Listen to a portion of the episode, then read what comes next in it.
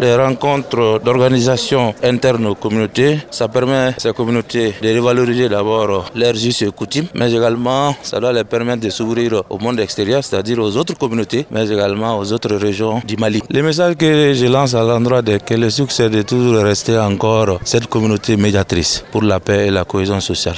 Depuis leur arrivée dans la partie saharienne, donc euh, que cette communauté continue à être médiatrice de la paix et de la cohésion sociale. Et c'est cela qui va permettre d'asseoir la bonne collaboration, l'entente entre les autres communautés, mais également sur le reste des régions du Mali.